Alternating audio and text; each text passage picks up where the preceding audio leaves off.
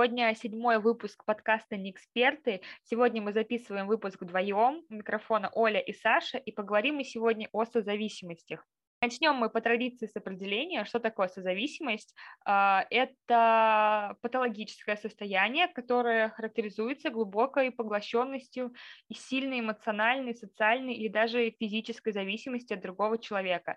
А, как правило, другой человек страдает каким-либо видом зависимости. Это либо алкогольная, наркотическая, либо игровая, возможно, еще какая-то. Когда мы говорим про созависимость, мы подразумеваем созависимые отношения. Э, что это такое? Это деструктивная форма отношений, ненормальная, а, в которой человек полностью вовлечен в жизнь другого человека. То есть вот спросить что-то про него самого, он, скорее всего, даже ответить не сможет, но про другого человека он расскажет все. Кто такие созависимые? Это те люди, которые любят какой-то больной любовью. Ну, то есть это больная любовь э, равно страх потерять человека. И человек делает все для того, чтобы не потерять, готов на любые, э, ну, не извращения, но изощрения для того, чтобы человек оставался с ним. Э, и вот, сам... кстати, хотел бы добавить в этот момент то, что очень хочется вставить свое мнение э, насчет любви, то, что там больная любовь и тому подобное.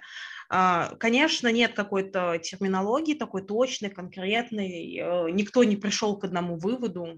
Тем более то, что происходит в сериалах, фильмах, а, точно об этом говорит. Но а, любовь – это в целом, надеюсь, многие со мной согласятся, это ощущение счастья. Просто того, то, что твой партнер есть, он жив, здоров, все остальное – это как бы мелочи, счастье, все хорошо. Как бы единственное, что может э, расстроить э, и как бы там разочаровать э, во время именно любви, что сделал человек, это если он умер. Как бы это странно не звучало.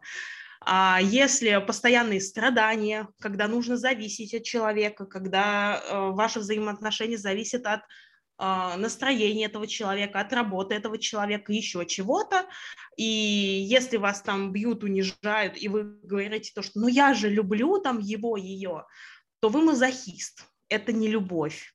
И как бы это любовь к мазохизму. Очень важная почва для размышлений. А я, кстати, для себя любовь определяла, знаешь, это у тебя какое-то личное мнение, либо из психологии взятая вещь? Потому что я для себя любовь определяла как э, забота о другом человеке, и э, Фром, по-моему, определяет как э, вовлеченность в жизнь другого человека, но здоровую вовлеченность. То есть ты там спрашиваешь, как дела, ты знаешь, например, там, что человек любит, э, что ему интересно. Вот как бы мое определение любви. Ну, мое более простое, скажем так, определение, это, конечно же, совокупность чувств, то есть заботы, уважение, участие, принятие человека, его чувств. Но у всего есть граница, то есть нельзя принимать чувства там, человека, который у тебя там каждый день посуду бьет и мебель ломает. А, он вот такой просто агрессивный, поэтому он вот такой. Нет, оно так не работает. Это, это не про любовь, это про желание быть жертвой.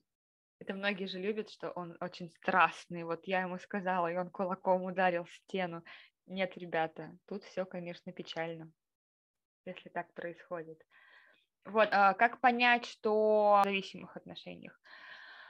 Если вы нашли какой-то признак у себя, то стоит немножечко подзадуматься. Значит, первое, вы боитесь принимать самостоятельные решения, то есть, скорее всего, у вас есть потребность а, или постоянное желание вовлекать а, во все решения, во все вопросы своего партнера. Там, я не знаю, от встречи с друзьями до еще чего-то, ну, до какой-то самой мелочи. То есть вы самостоятельно не можете что-то даже купить домой, если это не одобрил ваш партнер вы готовы на все, лишь бы избежать ссор и споров. То есть, если вам скажут, ну, там, типа, не знаю, не ходи никуда сегодня, сиди дома, не учись, не... это уже, конечно, абьюз, но и созависимость тоже. Третье, интересы партнера для вас всегда важнее ваших собственных. Четвертое, ради партнера вы готовы поступиться принципами. А, пятое, в вашей жизни большую роль играет увлечение партнера, который вы не разделяете. А, шестое, вы постоянно ревнуете. как бы, мне кажется, многим знакомо.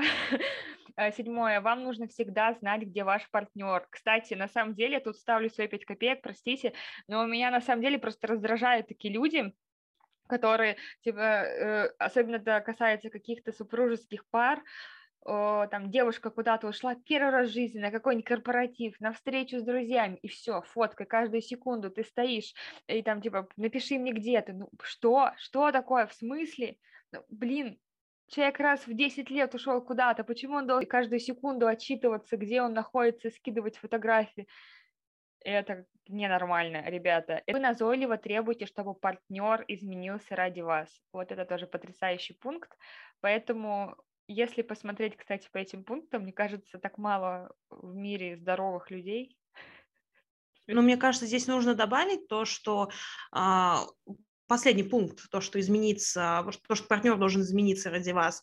А, здесь тоже есть граница адекватности. Это как понятно. бы, если вы хотите, чтобы ваш партнер работал, это нормально.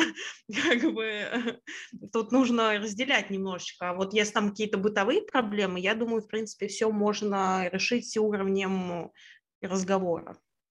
Ну, это, ну, мы же понимаем, да, что вот эти вот все пункты, они, э, ну, какие-то крайности. Если вы узнали себя в каком-то из пунктов, э, или даже нескольких, то стоит подзадуматься. Взаимодействие между людьми а, в созависимых отношениях, про которые сказала Оля, можно наглядно иллюстрировать.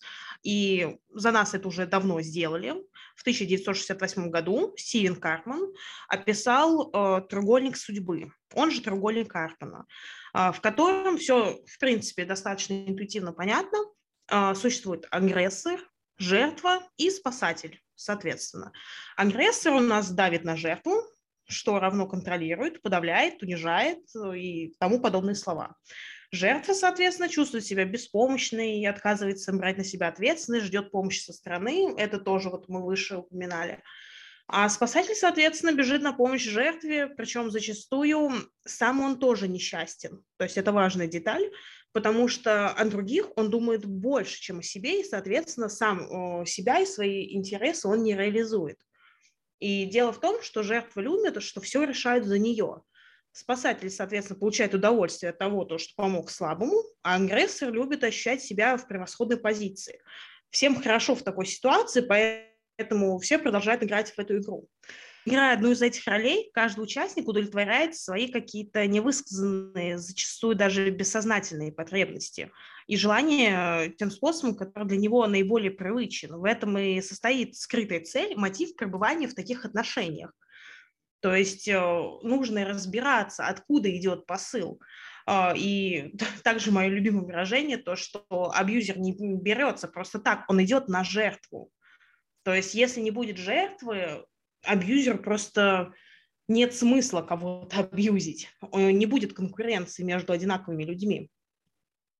И однако в долгосрочной перспективе ни одному из этих игроков эта ситуация не принесет облегчения.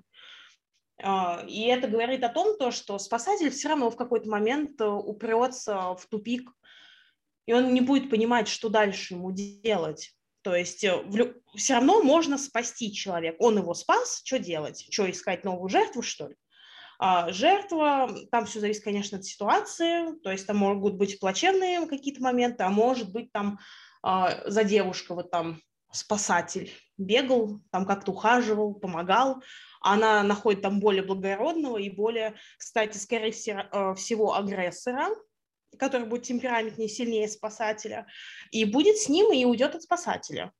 То есть э, тоже такая схема. Я думаю, то, что многие сейчас будут разбирать в мыслях отношения своих знакомых, может, даже свои, и хоть один такой треугольник точно увидит. Возможно, отчасти в этом виноваты какие-то фильмы, потому что они так э, сильно романтизируют эти вещи. То есть, если э, человек бьет вот то же самое там рукой в стену, значит, он тебя любит. И должно быть обязательно какое-то превозмогание, иначе это любовь, не любовь. И вот как будто люди на этом выросли, и какого-то другого пути не видят. То есть всегда люди должны в отношениях страдать. Может быть, отсюда и берется вот это все. Это очень странно. А, есть доля правды в том, то, что ты говоришь. Это называется влияние культуры. То есть э, у нас э, берем, вспоминаем менталитет, мужик должен быть мужиком, мужик там бьет, значит, любит, а, мужику там изменять можно, а женщине нельзя. Но сейчас все это с такой дикой динамикой меняется. И мне почему-то вспомнилось, э, одно время гуляли мемы такие, э, то, что там бьет, значит, и статья. Типа там слил фотки, значит, там 157-я. Там. Э, то есть это, это вот правда, это жизнь.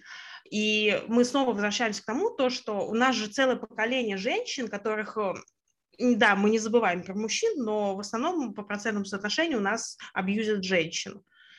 А, женщины просто не идут э, в органы, там, не пишут жалобы. По каким причинам? Стыдно, развод стыдно, а, рассказать знакомым стыдно, а, а вот ради детей жить надо. А, да кто сказал то, что несчастливая семья, но полная, лучше, чем счастливая неполная? И вообще, мне очень не нравится вот это выражение, кстати, полная неполная семья. Как-то мне оно... Как бы если есть э, взрослый родитель и дети, это уже полная семья. Ну ладно, это личное мнение, наверное, каждого. Но еще, знаешь, mm-hmm. в культуре, правда, ты права по поводу мужчин. Я вот а, недавно смотрела интервью Гузеевой, и она сказала такую какую-то правильную, на мой взгляд, вещь, что у нас женщина женщине враг, а не друг. А, ну, ну, возможно, это про более старшее поколение, что когда, например, э, девушку изнасиловали, там, вот она проститутка, и мать его была проституткой, и бабка его проститутка, а то, что он бьет, это как бы там деньги клянчит, ну, это ничего, зато вот как бы работает, понимаешь, что есть все кругом плохие, но мужчина, он хороший, потому что вот, вот он есть, здорово, что он есть, какой-никакой, но главное, что был. И я помню, даже мне говорили, ну, вот какая разница. Главное, чтобы этот, ну, там чумазенький, ну, там тьфу -тьфу, отмыли, да, как бы, и все. Ну, это опять-таки возвращение культуры, это все правильно. Но сейчас все иначе, и спасибо, наверное, какому-то прогрессу за это. Конечно, есть какие-то нормы, какие-то такие вещи, признаки, которые никуда не денутся, а, либо, наоборот, уйдут очень болезненно, но время идет, все меняется, и, в принципе, все равно все циклично. Какие-то вещи, они это возвращаются. Тоже были, не хочу ошибаться как-то, но, по-моему, 80-е, особенно в Европе, были всплески, то, что там и женщины, и спокойно наравне с мужчинами в барах пили, и курили, и как бы все это было вполне ок окей. Как бы даже сейчас, там, у меня даже был такой момент, э, я как бы бываю крепким словцом, так сказать, выскажусь, а бывает такое то, что даже там в каком-то месте там мужчина подойдет девушка, вот вы такая молодая, а матом ругаетесь. И это не, не порождает ничего больше, чем агрессию. Я обычно не выясняю отношения, я либо игнорирую, либо если то есть человек прям подошел, я пытаюсь выяснить э, вообще мотивы, вот, что должно быть в голове у человека, что он подошел к другому взрослому человеку, сказать про его какое-то поведение, которое не нарушает никакие правовые нормы. То есть это почему-то у него в голове ойкнуло, что там девочка, там девушка матом ругнулась. Это значит, у него проблемы. Да. И вот когда я начинаю затирать подобную вещь, а как правило, люди перестают со мной контактировать. Такие душнила. Ну, а да, а как еще? Э, мне что, молчать? Вот то же самое. Изначально все вот эти вот люди, они обладают неуверенностью вот в себе, вот эта заниженная самооценка, страх одиночества, они нуждаются в одобрении других. И, соответственно, то, что через якобы заботу в более уязвимом, несамостоятельном человеке, они пытаются компенсировать собственные недостатки. А, и вот даже я цитату себе записала. Клод Штайнер, эм, это соавтор транзакционного анализа, психолог, соответственно, сказал, жертва на самом деле не так беспомощна, как себя чувствует. Спасатель на самом деле не помогает а преследователь на самом деле не имеет обоснов... обоснованных претензий. А преследователь в данном случае – это агрессор. И это действительно так. То есть все, что мы делаем в нашей жизни, а, это выбор, первое. А, и любое наше действие, оно порождает, соответственно, последствия этих действий.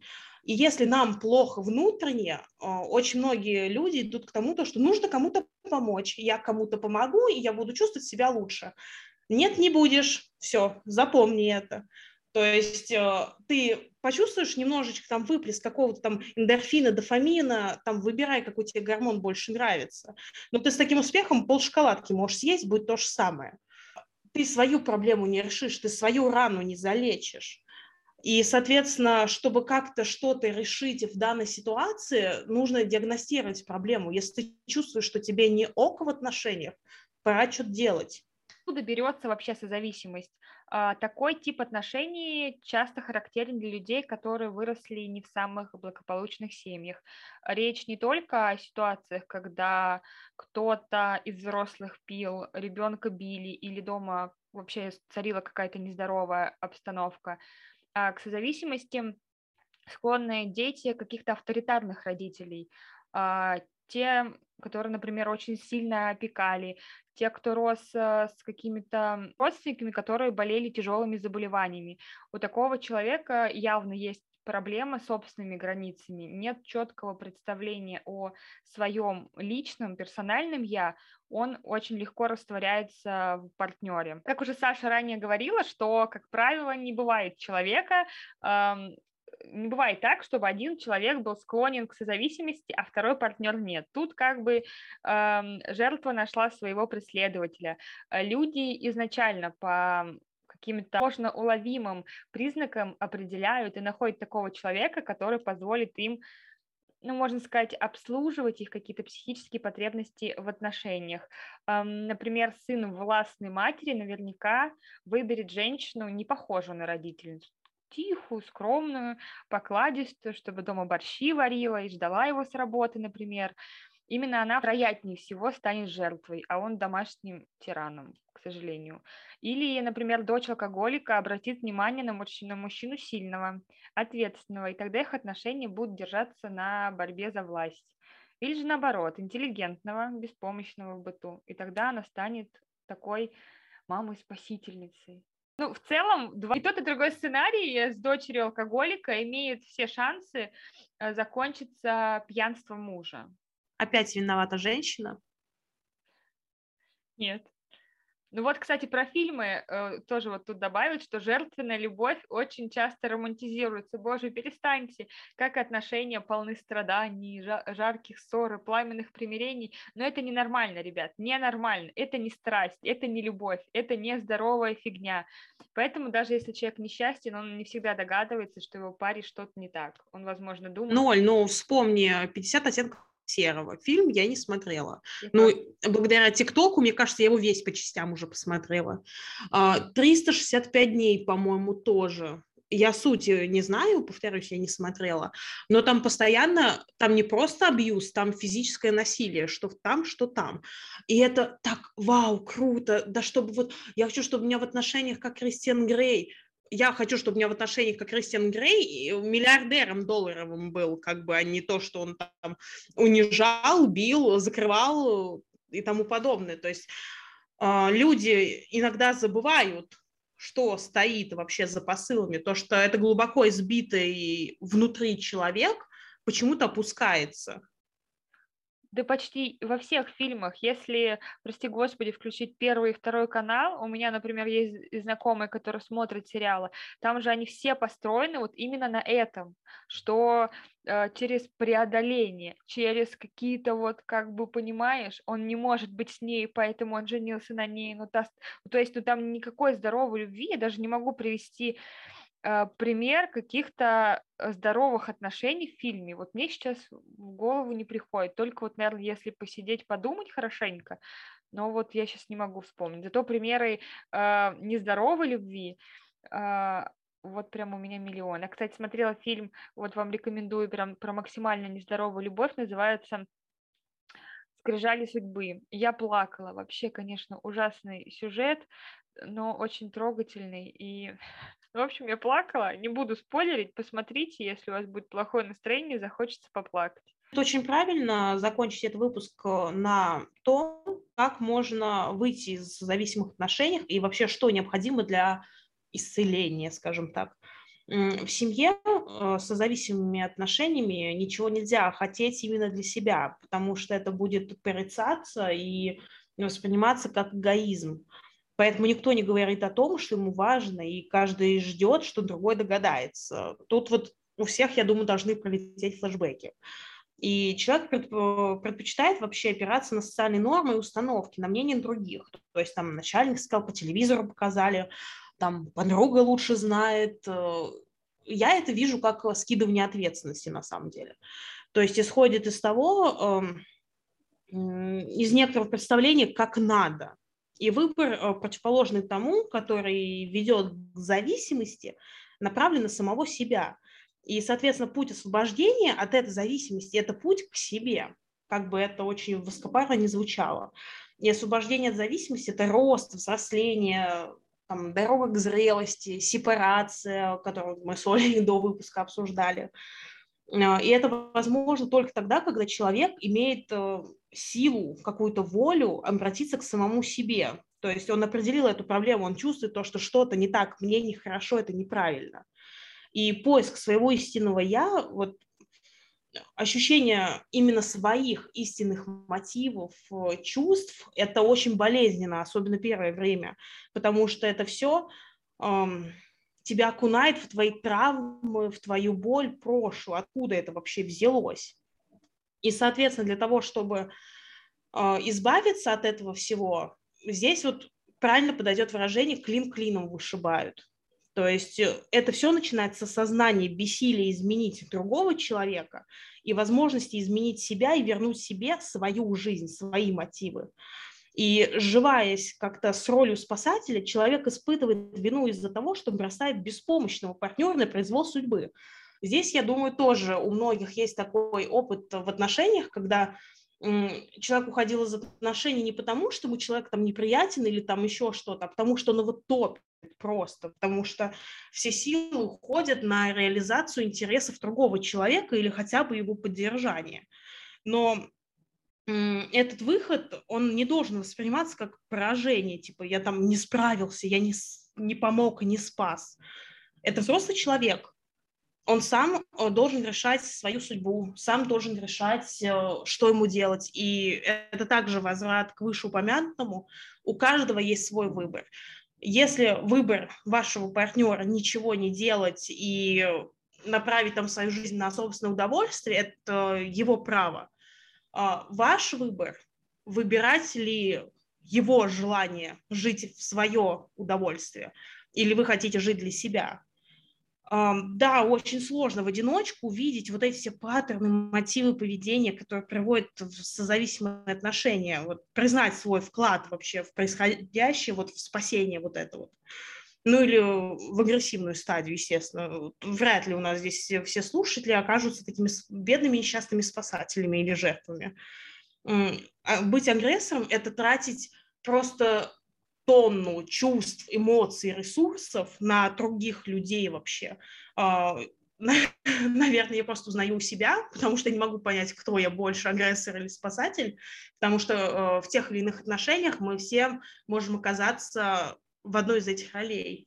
Никто не застрахован. И, соответственно, чтобы выйти из э, созависимых отношений, нужно в первую очередь обратиться к себе и науча- э, научиться как-то отвечать на вопросы, там, что я хочу, какие мои возможности, границы. С границами будет плохо, это сразу это спойлер, когда я проходила э, терапию и расставление границ, это заняло очень много времени, это заняло очень много ресурса, но потом это такое преисполнение в своем сознании, это реально жить по-другому начинаешь. Ну и по-другому начинаешь, потому что тебя половина окружения просто тебя посылает, как бы жизнь меняется в целом. Поэтому советую. И, соответственно, а, нужно развить способность понимать свое текущее состояние, вот включиться в жизнь, в систему ценностей и понимать, то есть там, ну не каждый день, но отвечать на вопросы, что со мной происходит, что для меня важно, что мне подходит, что не подходит, когда пора сказать «со мной так нельзя». А, это одно из правил, как раз когда вы столкнулись с абьюзивными отношениями. А, любовь, не любовь, любовь к мазохизму или нет. Со мной так нельзя. все, нужно себя любить. Конечно, чуть проще будет, если вы все-таки поймете, что есть такой вот косяк, такая вот проблема, и идете к психологу работать с этим. Это будет вообще отлично, потому что важно помнить, что выход из созависимых отношений, он как индивидуальный, так и для целой семьи возможен. То есть, если вы понимаете то, что вы сейчас в такой вот ситуации оказались, и это какая-то проблема, то есть там после потери там какого-то близкого родственника, или там семейная какая-то утрата, может там, не знаю, там ипотека как-то очень сильно сказалась на вас. А, это же может быть и семейная терапия, это не обязательно про разрыв, и я иду дальше. А, если ваш партнер тоже понимает, что ему не ок, и он не понимает, что он творит, и вам не ок, вы не понимаете, как на это реагировать, за руку и к семейному психотерапевту. Это будет очень круто, это будет очень правильно. И мы все-таки должны упомянуть родителей. Мы не выбираем, в какой семье родиться, и в начале пути мы зависим от родителей, это факт. Но есть хорошая новость, когда мы вырастаем, у нас появляется выбор пробовать, что делать по-другому, менять свою жизнь. Не забываем, господа. И, соответственно, если вы чувствуете, что вы агрессор, снизьте уровень ожидания к другим людям, повысьте критичность к самому себе. Как бы жить можно и в мире, а близкие люди не те, кто должен ходить у вас по струнке. Удивительные рядом, господа. И, соответственно, если спасатель, прекратите лезть куда не просит. Помогайте только по требованию с учетом своих приоритетов и возможностей. Моя боль. Очень часто я вынужденный советчик, даже если этого не хочу, но вот это близкий для меня человек, я должна ему помочь. Никто никому ничего не должен. Да, сейчас э, полетит хейт э, про какие-то нормы, права, обязанности и тому подобное, но мы в адекватном обществе, надеюсь, нас слушает, э, надеюсь, адекватная часть человечества. И, соответственно, давайте трактовать слова правильно, а не через призму своего негативного опыта. Ну и, соответственно, жертва дорогие жертвы, прекратите себя жалеть. Это не вас обижают, это вы решили обидеться. Вы не хотите брать ответственность за свою жизнь и принимать собственные решения. Э, и если вы это понимаете, вам ок, а, значит, читайте больше книг про э, манипуляции, а, про какие-то влияния на людей, НЛП, про который вот ранее у нас Лиза говорила – а, вот про это э, тогда становитесь сильными жертвами, специальными жертвами. А если вы просто хотите э, киснуть э, там в углу где-то, истекая слез, слезами, ну окей. Как говорится, чем больше суицидников, тем их меньше. А, я понимаю, вошел в чат. Ну а а как без этого? Ну, а как? Просто я за то, то, что люди должны брать ответственность за себя, свою жизнь, свои поступки. А, если они понимают, что они творят дичь, если они это понимают, это очень круто. Как бы творить дичь, не понимать, что ты это делаешь, это плохо. А если ты понимаешь, что ты творишь зло и пытаешься исправиться, это, считай, путь к спасению. Кстати, в Москве, по крайней мере, скажу про Москву, это сто процентов я знаю, есть э, тоже э, клуб анонимных созависимых, и они работают по э, программе 12 шагов. Мне кажется, это универсальная программа для всех видов зависимостей-созависимостей. И первый шаг э, в 12, ну, в 12-шаговой программе, первый шаг – это признать свое бессилие, о чем вот до этого говорила, что мы сначала понимаем, что у нас вот есть такая проблема. Поэтому, если вы, например, тоже чувствуете в себе что-то такое, уверена, что такие анонимные клубы есть во многих городах, и можно присоединиться. Э, эти клубы всегда анонимные и абсолютно бесплатные. Вы можете там найти помощь э, и таких же людей, как и вы, которые тоже от этого страдают. Оль, ну тут сложность в том, то, что в некрупных э, городах э, каждый там знает через друга, через кого-то, и многие люди просто стесняются да, да. то, что их узнают.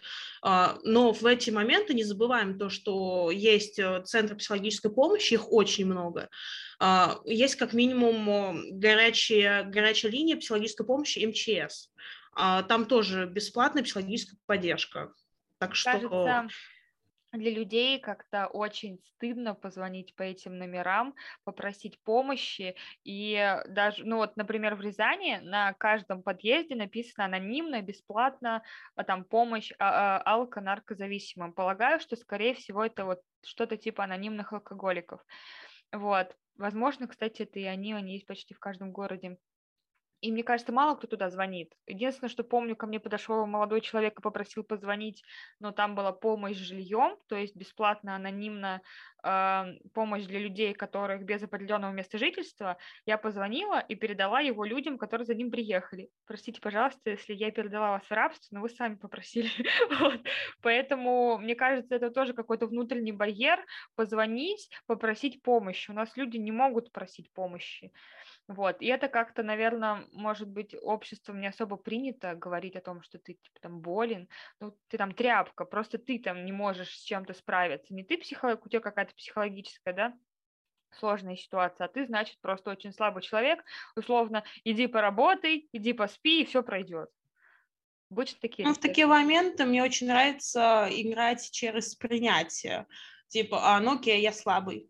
Дальше что? Ну, да, ок и все, то есть человек тебе уже точно ничего не скажет, потому что он хотел тебя кольнуть, это вот э, токсичные люди.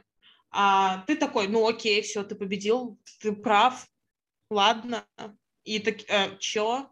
Ну, в любом случае, я думаю, что мы раскрыли сегодняшнюю тему. Э, на этом, думаю, мы сегодня тоже заканчиваем. Попробовали мы с Олей справиться вдвоем. Очень интересно ваше мнение ждем ваших отзывов, там, Инстаграм, э, на площадках отзывы, ждем. Спасибо, что прослушали этот подкаст. До новых встреч на этой площадке.